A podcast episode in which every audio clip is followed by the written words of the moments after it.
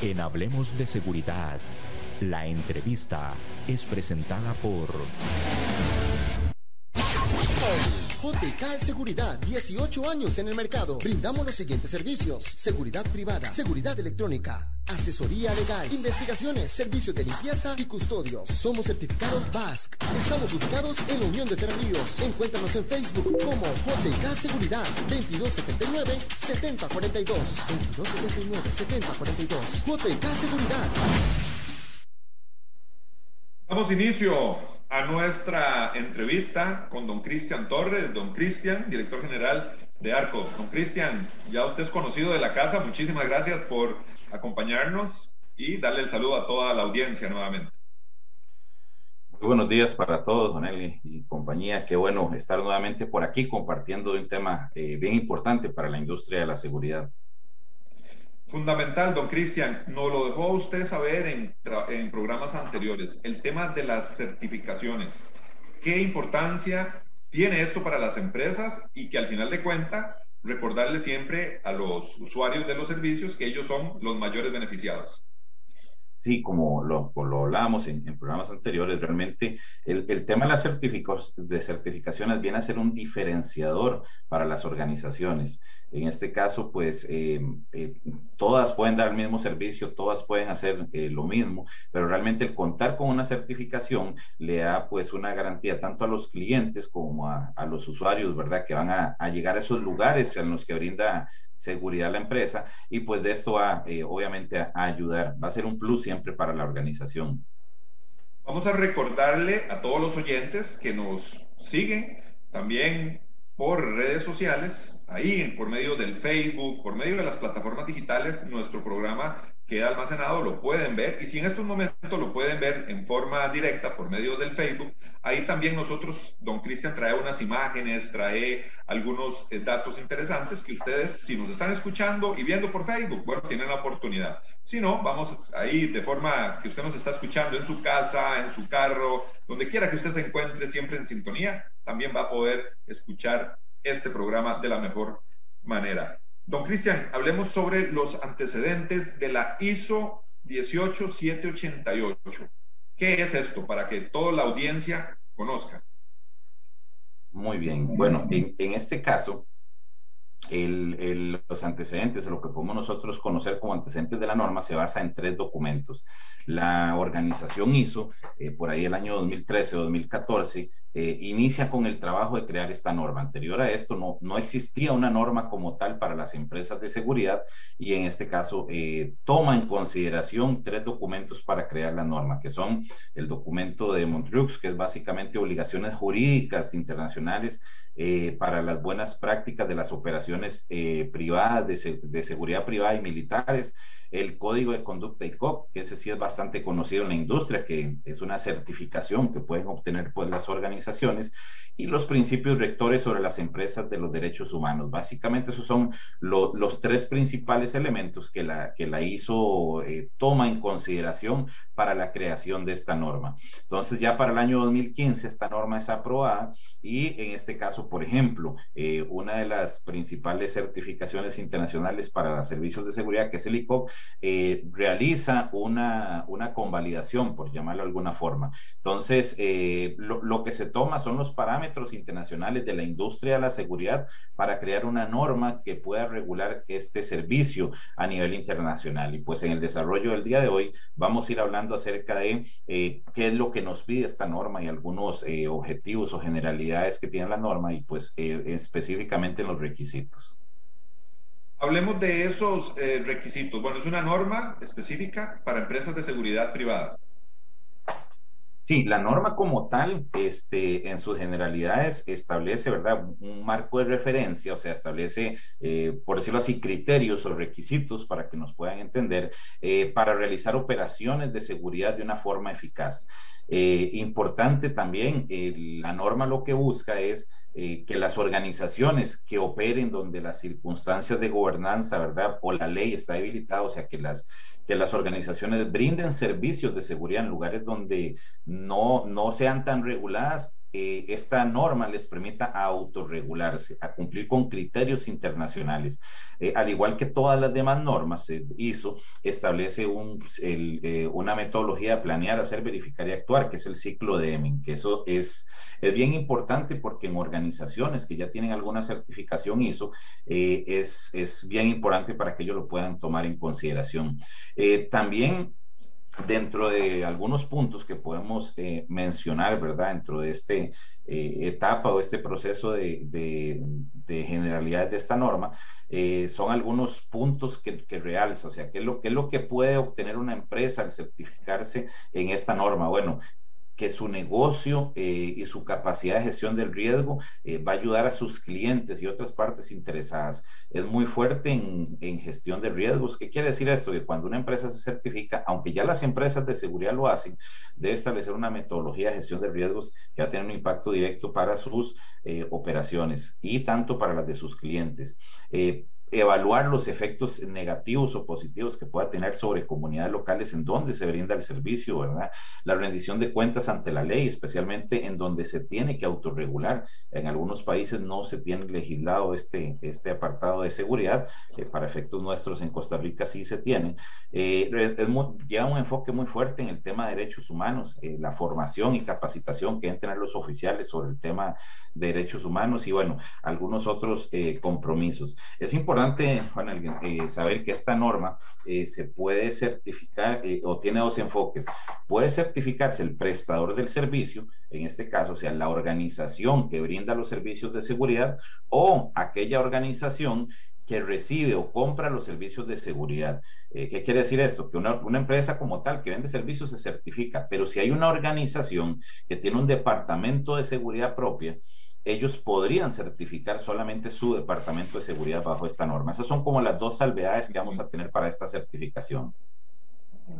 Interesante esto, don Cristian, de que una empresa que no precisamente se encarga solo de brindar servicios de seguridad pueda certificar a su, a su departamento, aunque sea un departamento pequeño, digámoslo así. Sí, sí, sí, sí, aunque sea un departamento pequeño, realmente está el enfoque que trae la norma es para esas dos, eh, para los clientes que compran seguridad, que puedan, puedan certificar su área de seguridad o en este caso las empresas propias. Don Cristian, otra pregunta interesante. Eh, estas normas son internacionales, pero usted muy bien lo aclara que las regulaciones en, en los países son diferentes, entonces estas normas estandarizan lo que, de, lo que tiene que, eh, cómo se debe regular una empresa de seguridad privada.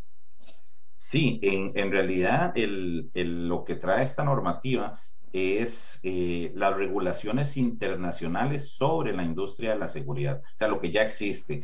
Eh, incluso eh, como, como organizaciones como ASIS Internacional, la norma ISO algunos capítulos los basó en, ya documentación que tienen en normativa internacional. Entonces, ¿qué quiere decir?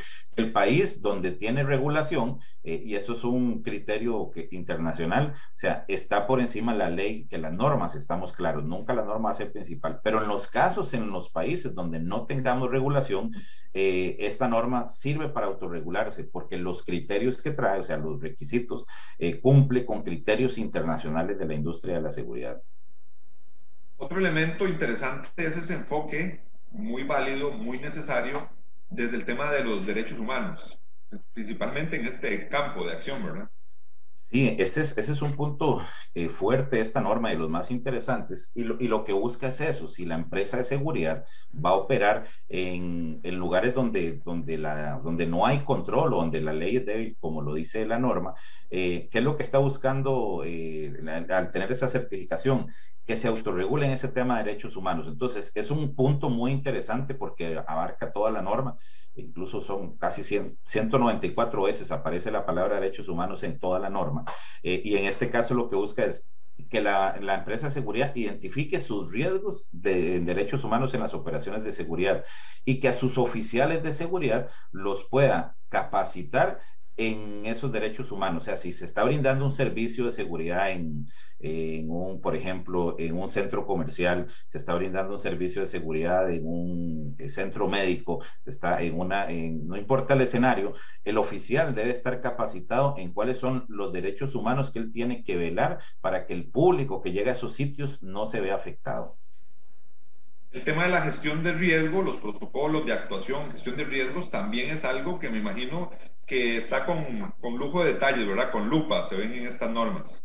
Sí, en esta norma el tema de riesgo se vuelve muy, muy, muy fuerte. Eh, realmente, eh, porque a diferencia de otras normas, la mayoría de normas que existen de gestión del riesgo, que son varias ya las que existen, eh, solicitan dentro de sus requisitos identificar los riesgos propios de la organización.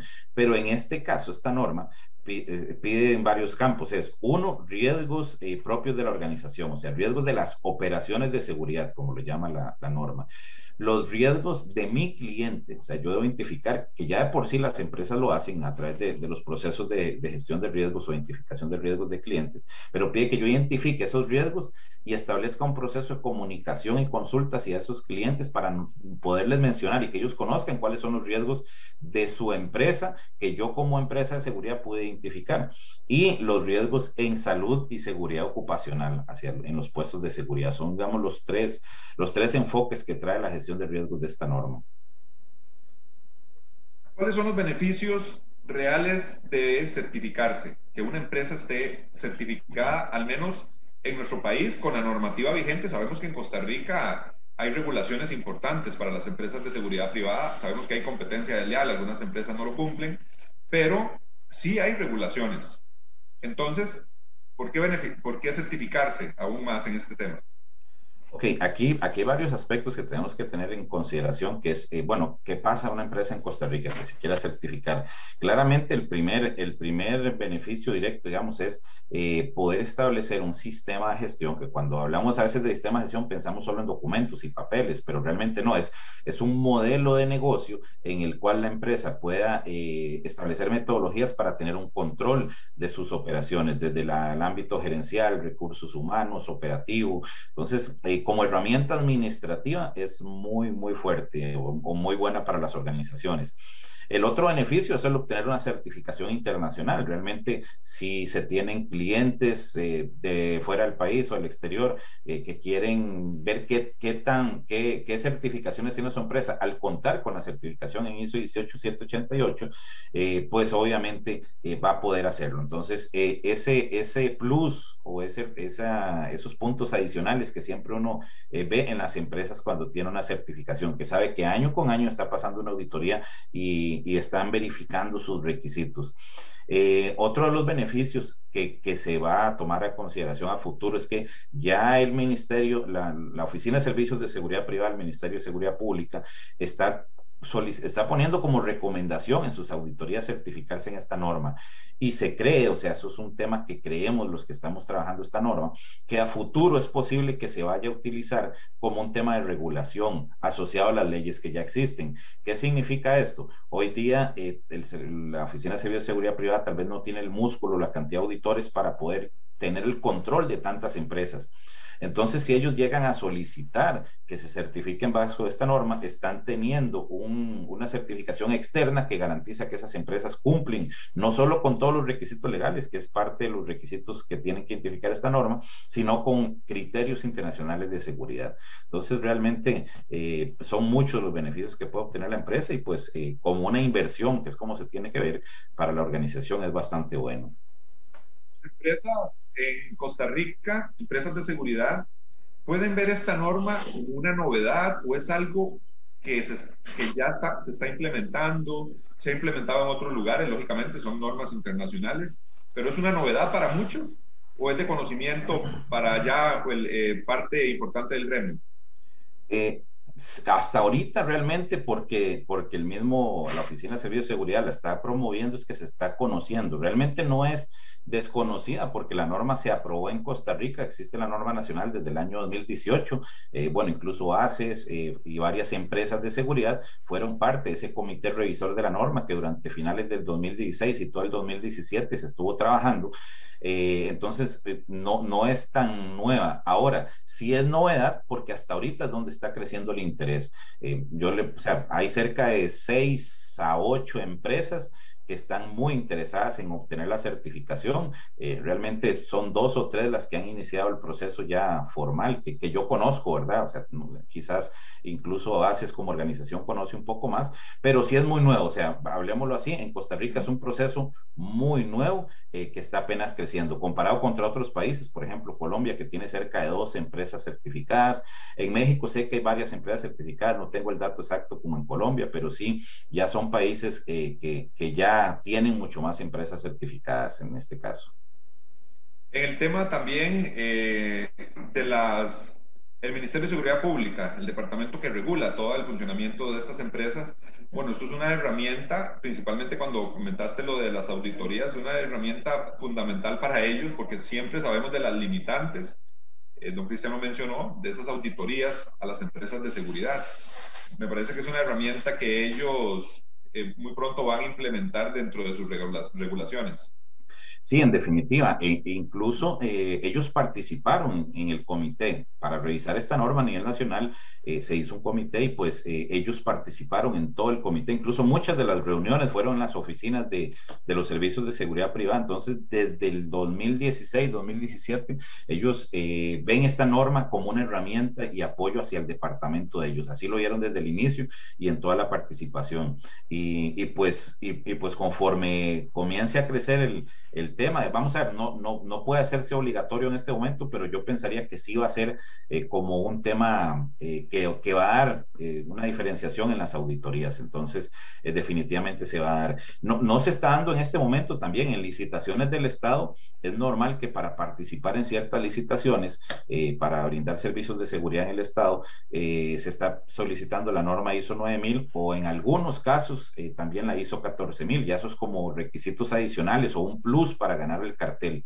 Eh, y también es posible que el ministerio esté haciendo funciones a nivel de Estado ya para, eh, de gobierno para poder establecer que la norma requisito sea esta, porque realmente es la que cubre el, el, ese ámbito de seguridad, ¿verdad? Pues la ISO 9000 lo hace, es un tema de calidad, la ISO 14000 es un tema, un enfoque más ambiental, pero definitivamente esta norma viene a, a controlar o a establecer requisitos muy específicos para las empresas de seguridad. Cristian, al hablar de implementar requisitos, implementar regulaciones, lógicamente, y en, el, y en el ámbito de la seguridad privada, donde sabemos que hay mucha competencia desleal, bueno, eso le, puede generar eh, malestar o temor, tal vez por desconocimiento, a algunos propietarios o algunas eh, juntas directivas de empresas de seguridad. Sí, realmente eh, volviendo a, lo mismo, la norma, todas las normas son voluntarias, o sea, realmente no hay obligatoriedad. Incluso en los mismos carteles, en muchos casos no, eh, solo creo que hay uno, uno o dos carteles que las ponen como obligatorias, pero al final lo que hace es dar puntos adicionales. ¿Por qué? Porque quien lo contrate usted sabe que está pasando por un proceso de evaluación y entonces eso evita riesgos a la hora de contratarlo.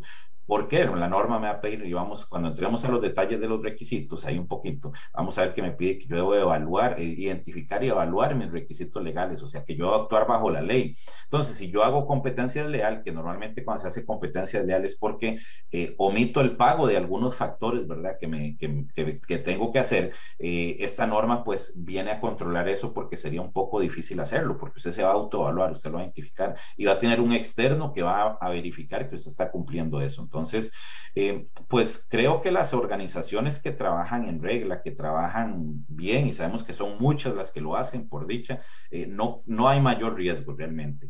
Eh, el temor a las normas ISO es los costos de inversión, porque realmente siempre han visto estas certificaciones como algo muy caro. Y realmente no es así. El costo de una certificación depende del tamaño y la cantidad de colaboradores de la, empresa. Entonces, ¿qué va a pasar? Una empresa grande, pues obviamente tiene, necesita más días para auditarla, va a pagar un poco más. Una empresa más pequeña que tiene menos colaboradores y menos puestos necesita menos días para auditarla, entonces va a pagar menos. Entonces, esa es la diferenciación, la cantidad de días. Podemos hablar de el inicio de la certificación, cómo se da el comienzo para que una empresa entre en este tema de, de certificarse. Sí, aquí, bueno, lo, lo, primero es buscar información acerca de la norma y por eso, pues, eh, nosotros como organización y bueno, también ACES también está promoviendo mucho la norma, estamos trabajando en capacitar las empresas con charlas básicas que conozcan, que, que por lo menos sepan el alcance que deben tener eh, para certificarse en esta norma. El siguiente paso que podemos decir es iniciar el proceso de implementación y aquí hay dos vías. Hay organizaciones que contratan una asesoría eh, para poder, que los acompañen en todo el proceso de certificación, que pues ahí es donde entramos nosotros, o hay organizaciones que lo hacen solos, hay organizaciones que contratan eh, ingenieros industriales ya con formación en normativas eh, ISO y hacen su departamento de, sistemas de gestión y inician esto. Entonces es bien importante el obtener el conocimiento de la norma y comenzar con la implementación de los requisitos, porque son muchos, o sea, es un proceso que iniciándolo de cero, ya por la experiencia que tenemos, o sea, iniciando de cero, que la empresa no tenga ninguna otra certificación, el proceso de, para estar listo para certificarse de 12 a 18 meses, o sea, es un proceso bien grande porque hay muchos temas de control que se tienen que fortalecer. Eh, ahora, si una empresa ya tiene un ISO 9000, el camino es un poco más sencillo porque muchos de los, de los procesos o de los requisitos son muy similares. Entonces ahí se puede reducir el tiempo a unos ocho meses, un año. Eh, es bastante, es mucho más sencillo. Eso va a depender de, de, cada organización. Pero el primer paso es ese, buscar información de la norma, eh, tener personal competente, ya sea externo o propio, en cuanto a la implementación de los requisitos de la norma. Y en el tercer paso, pues buscar un organismo de certificación, buscar un, un organismo que lo certifique, que eso hablamos bastante en programas pasados acerca de, de los organismos de certificación. Interesante, pareciera, don Cristian, que todas las instituciones del Estado, instituciones públicas, saliéndome un poquito, deberían estar certificadas.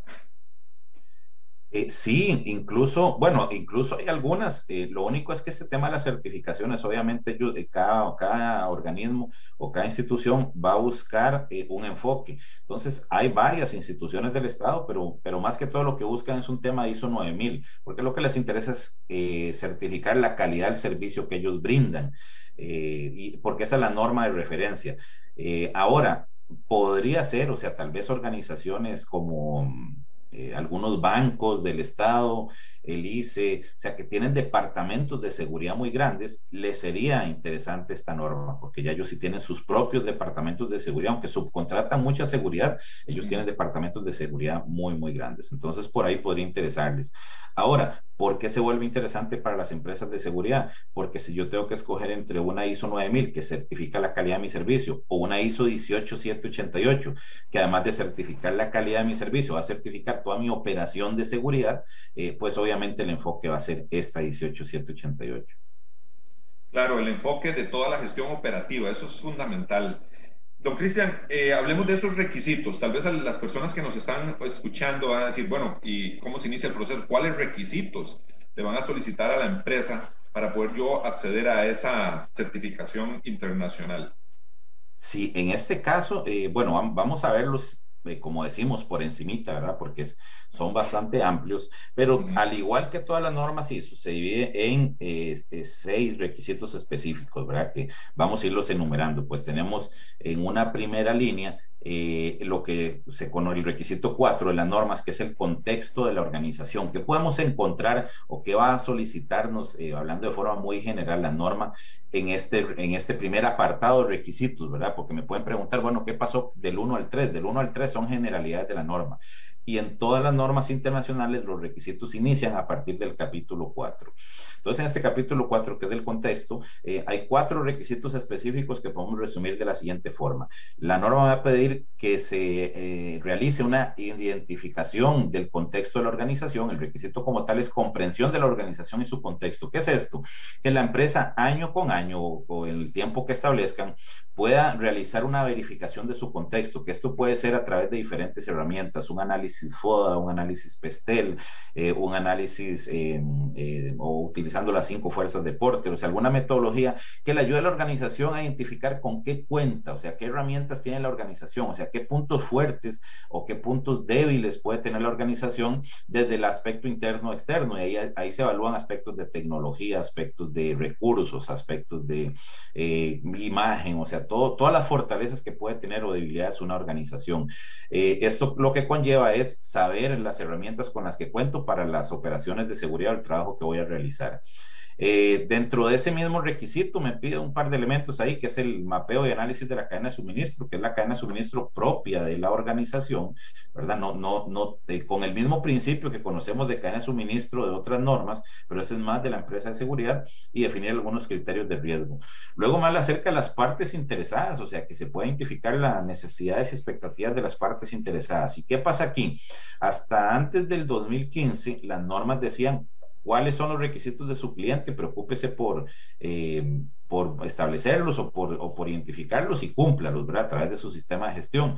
Pero luego entra el, el criterio o, el, este nuevo término de partes interesadas y realmente me dice, busque, identifique cuáles son sus partes interesadas, todos esos socios, colaboradores, accionistas, proveedores, em, empresas del Estado que, que requieren, eh, que tienen requisitos hacia su empresa y preocúpese por cumplirle a todas. Ya no solo le tiene que cumplir a su cliente, sino a todas sus partes interesadas, interesadas que son pertinentes a su sistema de gestión. Entonces, esto hace que los requisitos vayan allá a eh, más allá de solamente cumplirle a mi cliente. Eh, luego, en el, siguiente punto, que es determinar el alcance, es, es, describir qué es lo que yo voy a certificar. En este caso, las empresas de seguridad es mencionar los servicios que va a certificar, o sea, los servicios de seguridad eh, privada, instalaciones, seguridad canina, seguridad de eventos masivos, seguridad electrónica, o sea, el alcance del servicio que brinda la organización. Eh, y luego ya el desarrollo del sistema de gestión como tal, ¿verdad? Que esto, esta primera parte es muy gerencial, o sea, realmente la, la responsabilidad directa la tiene lo que llamamos la alta dirección, que es el, el cuerpo, digamos, ejecutivo de la organización quien brinda cumplimiento.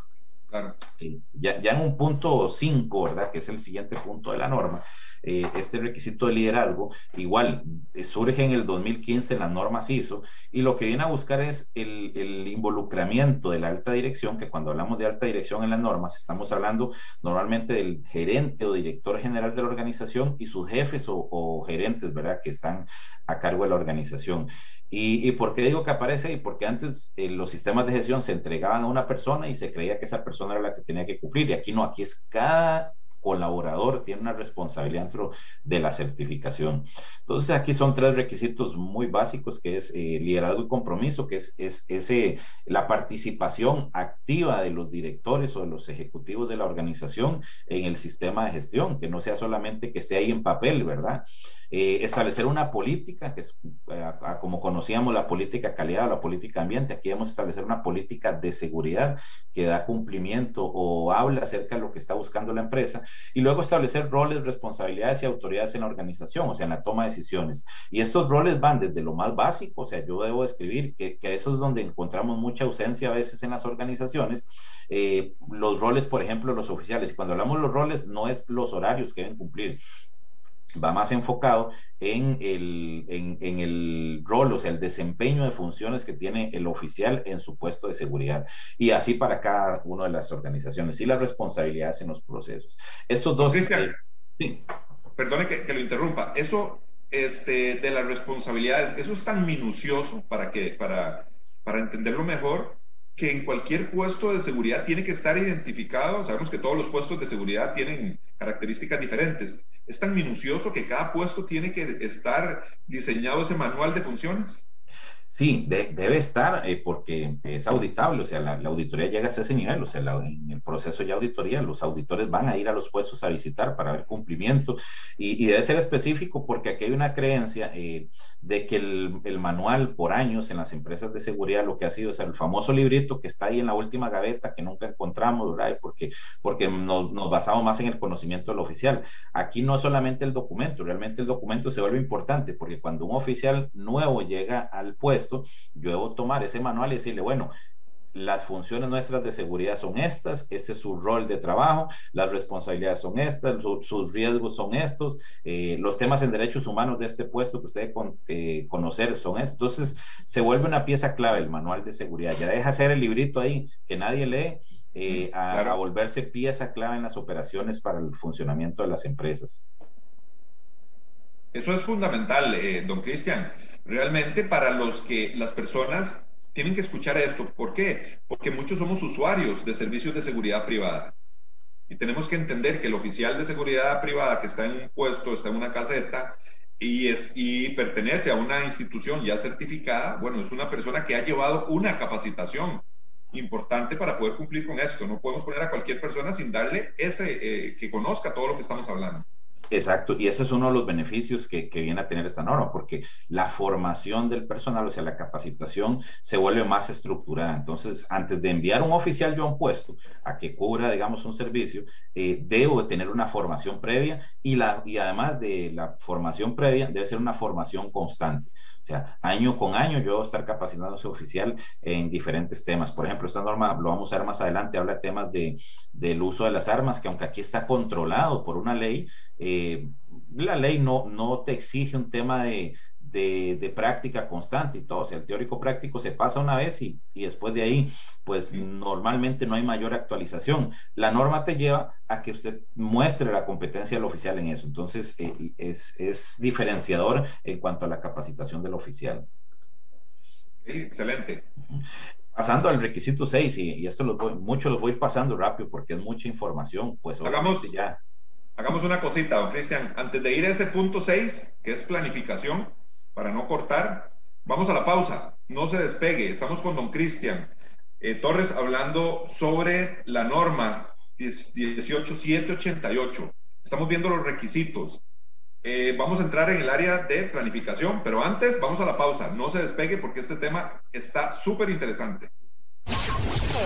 JK Seguridad, 18 años en el mercado. Brindamos los siguientes servicios: seguridad privada, seguridad electrónica, asesoría legal, investigaciones, servicios de limpieza y custodios. Somos certificados BASC. Estamos ubicados en la Unión de Tres Ríos. Encuéntranos en Facebook como JK Seguridad, 2279-7042. 2279-7042. JK Seguridad. Programa Hablemos de Seguridad programa Hablemos de Seguridad con ACES y hoy nos acompaña don Cristian Torres de ARCO, director general, y estamos hablando de la certificación 18788, una certificación internacional. Don Cristian, sigamos con el tema de la planificación. Ok, con, en este caso, eh, ya aquí específicamente estamos entrando en la parte operativa, en la parte operación. Eh, como digamos al inicio, tenemos un ciclo que debemos cumplir, que es planificar, hacer, verificar y actuar en todas las normas.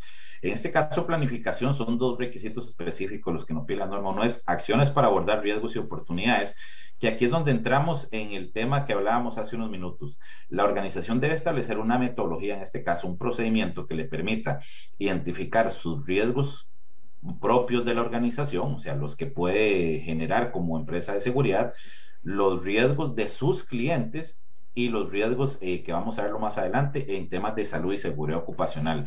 Pero no se queda ahí, no solo identificar los riesgos, sino gestionarlos, o sea, se deben establecer controles. Entonces, para esto la norma eh, recomienda la metodología, la ISO 31000, que lo que me dice es que yo identifico los riesgos, le doy una valoración a ese riesgo a través de un proceso, ¿verdad?, de, de análisis del riesgo, de dar alguna valoración, de establecer una priorización de los riesgos y la parte de tratamiento, que en el tratamiento es donde tomo controles operacionales o establezco controles operacionales que me van a ayudar a minimizar el riesgo. O sea, que si el riesgo se materializa, el impacto sea menor. Entonces es un ciclo continuo, o sea, de, siempre, de todos los días en las operaciones de seguridad, donde se va a tener que estar eh, y haciendo esta identificación de riesgos. Y en todo el proceso hay un tema de comunicación y consulta, donde yo estoy con mi cliente trabajando de la mano para minimizar el impacto de los riesgos, tanto en las operaciones de ellos como en las mías de seguridad.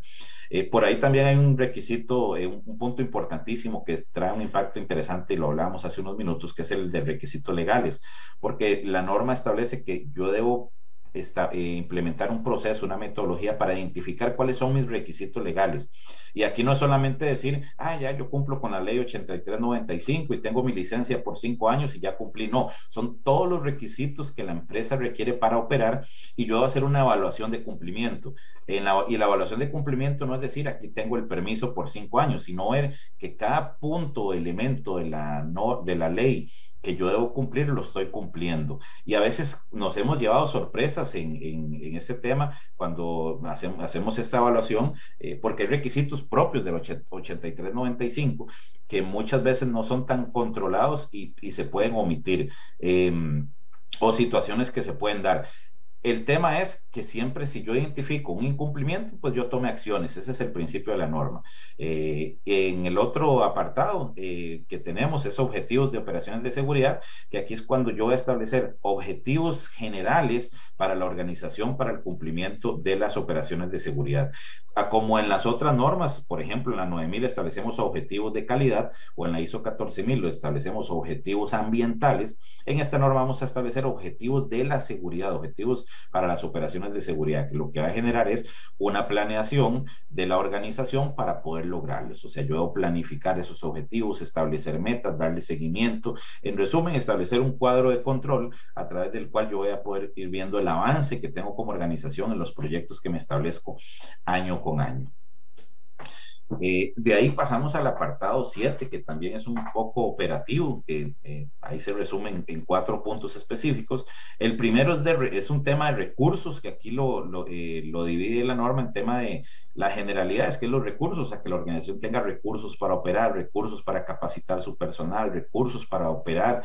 Em, y, en, y, es muy particular esta norma porque trae un apartado de requisitos estructurales que ninguna otra norma ISO tiene que es que, se, que la empresa tenga una estructura organizacional definida, o sea, tenga un, organigrama, una organización como empresa que contrate seguros, que para, por ejemplo, nuestra legislación nacional sabemos que es, es, parte de la ley, pero entendamos que la norma es para operar en lugares donde la ley es débil, donde no hay regulaciones. Entonces, establece como norma que se cuente con seguros, eh, temas procesos para subcontratar en este caso, o sea, si yo voy a subcontratar algún servicio, ¿cómo lo voy a hacer? Y procedimientos financieros y administrativos, y aquí importante los temas que incluye, eh, y, ahí donde veamos, si yo estoy operando en sitios donde la ley es débil, eh, pues esto me va a hacer autorregularme. El otro punto es el tema de la competencia, que lo hablamos hace unos minutos con la formación del personal. O sea, yo identificar, y, y esa es una situación de que cuando yo voy a contratar un oficial, muchas veces em, solamente me fijo en, que, los requisitos de la ley, que tenga sexto grado y que tenga su certificación al día, ¿verdad? Oficial de seguridad y portación.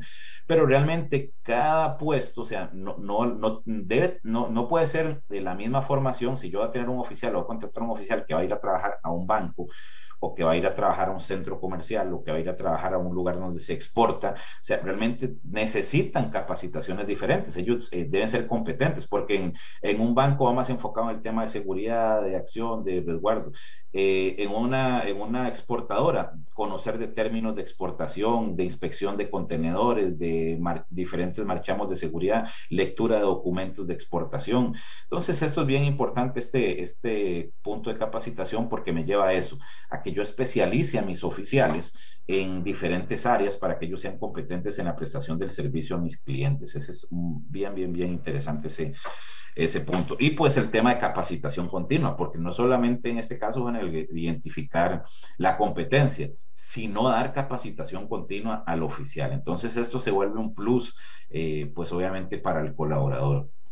Un poquito entrando en toma de conciencia, es que lo que quienes trabajan en nombre de la organización tengan la conciencia de por qué se están certificando. No solamente que hay es un invento del gerente, no, realmente lo que significa el tener una certificación internacional. Entonces, en este caso, la importancia que, tenemos eh, hacia, hacia lo que está haciendo la organización. En comunicación, o sea, es un punto que abarca mucha información, porque realmente es desde que puede pasar una situación en la organización, eh, qué es lo que yo debo hacer. O sea, si, hay, si se materializa un riesgo, o sea, se da una situación en el puesto de seguridad, si tengo que comunicar los riesgos a mi empresa, si tengo que recibir una denuncia, o sea, de, de una comunidad, de parte de un oficial, de parte de, un organismo de control. Bueno, ¿cómo es ese procedimiento de denuncia, verdad, hacia la organización? Que tenga un área de, de control que pueda recibir todas esas denuncias y pues trabajarlas de la mejor forma y cómo se comunican las diferentes políticas de la organización. Y un poquito ya en el tema 7.5, que es información documentada, que es toda la metodología que voy a utilizar para los documentos, para generar los procedimientos, los instructivos, los formatos, las ayudas visuales, toda la documentación que va a dar soporte a esta certificación. El tema es, importante eh, volverlo a mencionar, pero el, el tema de la capacitación de la especialización y ese control que pide este tipo de normas es algo, yo creo que lo más importante de, todo esto, ¿verdad? esa capacitación y especialización, sabiendo que los servicios de seguridad privada eh, son muy especializados y son varios dependiendo de la empresa. Usted, también lo mencionó, seguridad electrónica, transporte de valores, eh, seguridad de instalaciones. Entonces, eh, esa capacitación constante es lo que muchas veces se le ha achacado a las empresas de seguridad privada.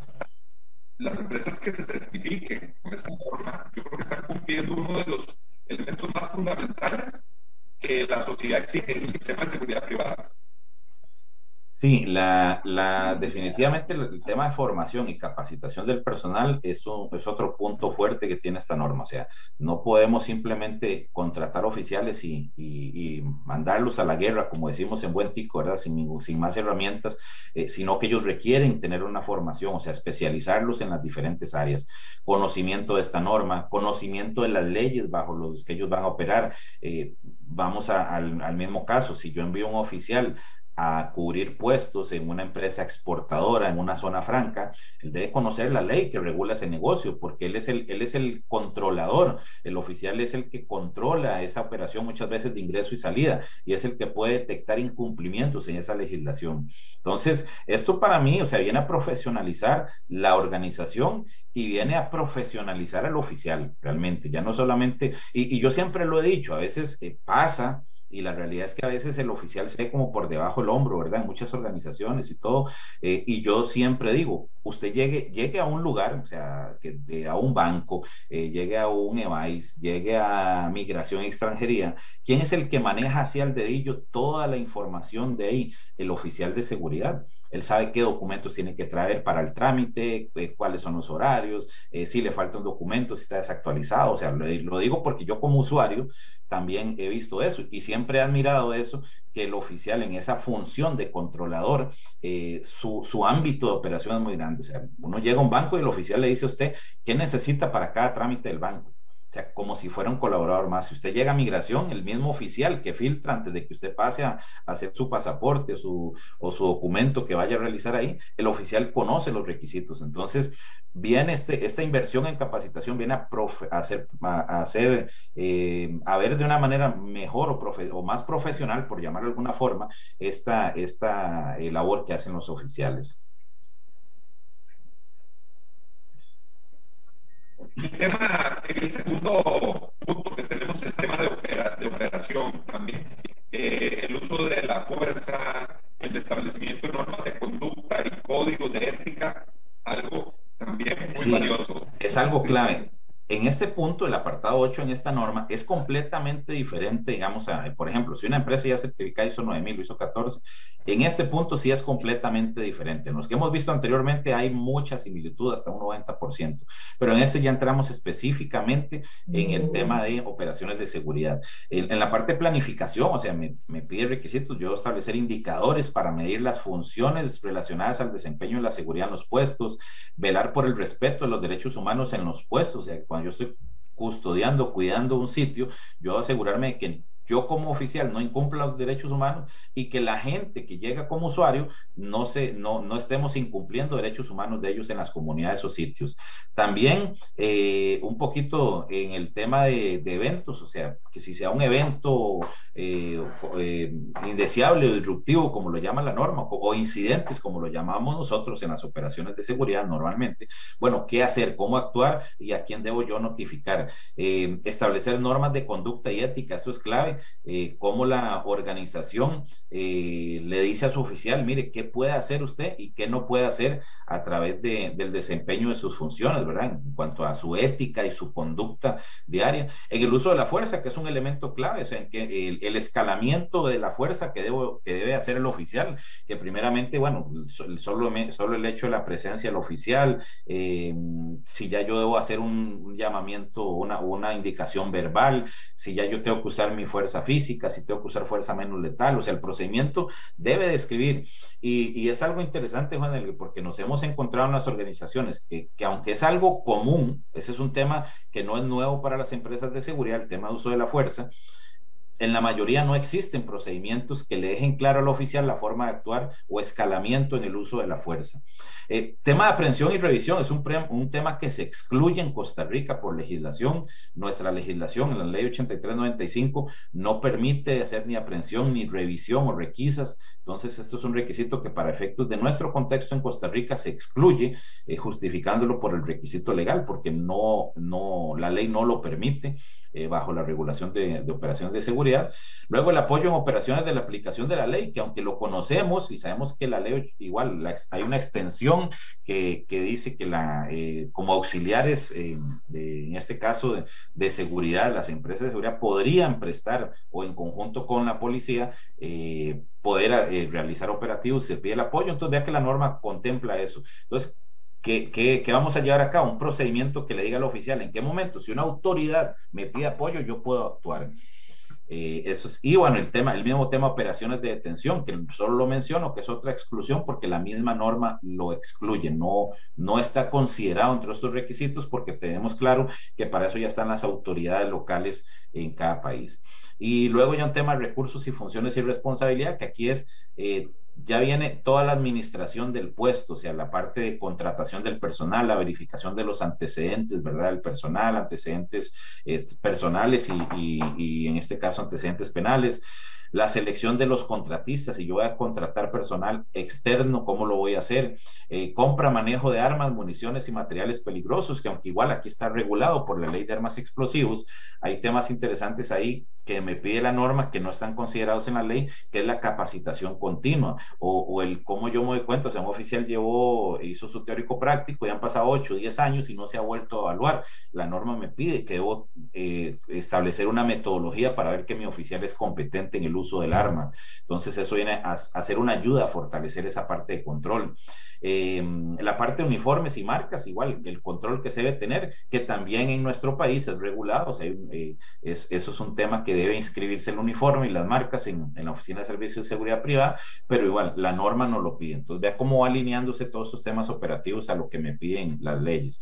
Tema de salud y seguridad ocupacional, identificar riesgos de salud ocupacional en los puestos propiamente y poder establecer las herramientas al oficial para que para el tema de salud ocupacional, que ahí es donde entramos, si el oficial está en un predio de contenedores en Limón o en Punta Arenas, donde hace mucho calor y hay mucho sol, yo tengo que identificar qué riesgos tiene ese oficial y darle las herramientas para que él no vaya a tener algún problema futuro sobre este tema. Y pues la gestión de incidentes, ¿verdad? Que es un tema bastante importante. Y los dos puntos que nos quedan, que los voy a ver muy rápido porque realmente son, son muy generales, que son ya eh, propios de las otras normas, que es en el tema de evaluación del rendimiento, seguimiento, medición, análisis, evaluación, establecimiento de indicadores que midan los diferentes procesos que tiene la organización y la ejecución de ejercicios o pruebas, o sea, realmente poner en práctica los controles que la empresa ha establecido. Eh, realizar un proceso de auditoría interna para ver el cumplimiento de toda esta norma y una revisión por la dirección, que eso es una revisión que se debe en la alta dirección para ver que todo el cumplimiento de la norma está llevándose a cabo. Y en el apartado 10, pues la no conformidad de acciones correctivas, que es muy similar a las otras normas, que si yo identifico eh, alguna desviación, pueda tomar acciones correctivas, hacer un análisis de causa para llevar a, cabo esas correcciones. Y en la mejora continua, em, pues eh, poder planificar que la organización esté mejorando continuamente, no quedarnos solamente en un lugar. Entonces, de forma muy resumida, eh, estos son los requisitos. Obviamente, esto ya para una empresa que va a iniciar en el proceso de certificación es una capacitación de ocho horas la que se da, porque hay que ver punto por punto, de forma general, los eh, requisitos que nos pide eh, esta normativa. Entonces, de forma muy general, aquí los abarcamos, pero la idea del programa es ese, por lo menos dejar la espinita en los colaboradores eh, y, en las, y en los directores de las empresas para buscar más información de esta norma que va a ser definitivamente un plus para las organizaciones. Cristian, el tema, el tema de riesgos, nos entró una pregunta por medio de nuestro Facebook. Por medio de nuestro Facebook nos entró una pregunta eh, y vamos a mencionar inmediatamente de un oyente. Dice, si hablamos del riesgo, deben mapear los riesgos de la empresa de seguridad o de la empresa del cliente. Yo creo que ya usted no, lo explicó, pero ya que hablamos hace unos segundos del riesgo, volverle a contestarle a nuestro oyente. Para efectos de esta norma, y es muy particular, por eso lo aclaro, es muy particular de la ISO 18788, me dice que yo debo gestionar los riesgos de mi operación de seguridad, o sea, de mi empresa, y los riesgos de mi cliente. Ahora, ojo, gestionar, identificarlos, ¿verdad? Que yo identifico los riesgos de mi operación. Ahora, los controles operacionales claramente están en las manos de mi cliente. Yo como empresa de seguridad no puedo hacerlos, pero yo se los informo y le digo, mire, cliente, los riesgos aquí en este puesto que usted me contrató para custodiar son estos y estos y estos, y las recomendaciones de seguridad que nosotros hacemos son estas. Ahora, ya las acciones claramente las tiene que tomar mi cliente. Pero sí, el alcance es para los riesgos de la organización y los riesgos de mi cliente. Cristian, muchísimas gracias. Muchas gracias por su participación y esperamos muy pronto tenerlo nuevamente en el programa. No, muchas gracias a ustedes por la invitación y estamos siempre a la orden ahí para cualquier consulta. Muchísimas gracias a cada uno de ustedes que tuvo la amabilidad de sintonizarnos, de escuchar nuestro programa. Hablemos de seguridad con bases. Les recuerdo su cita el día de mañana. Los esperamos. Asociación Costarricense de Empresas de Seguridad y Afines presentó Hablemos de Seguridad. Hablemos de Seguridad. Con ACES.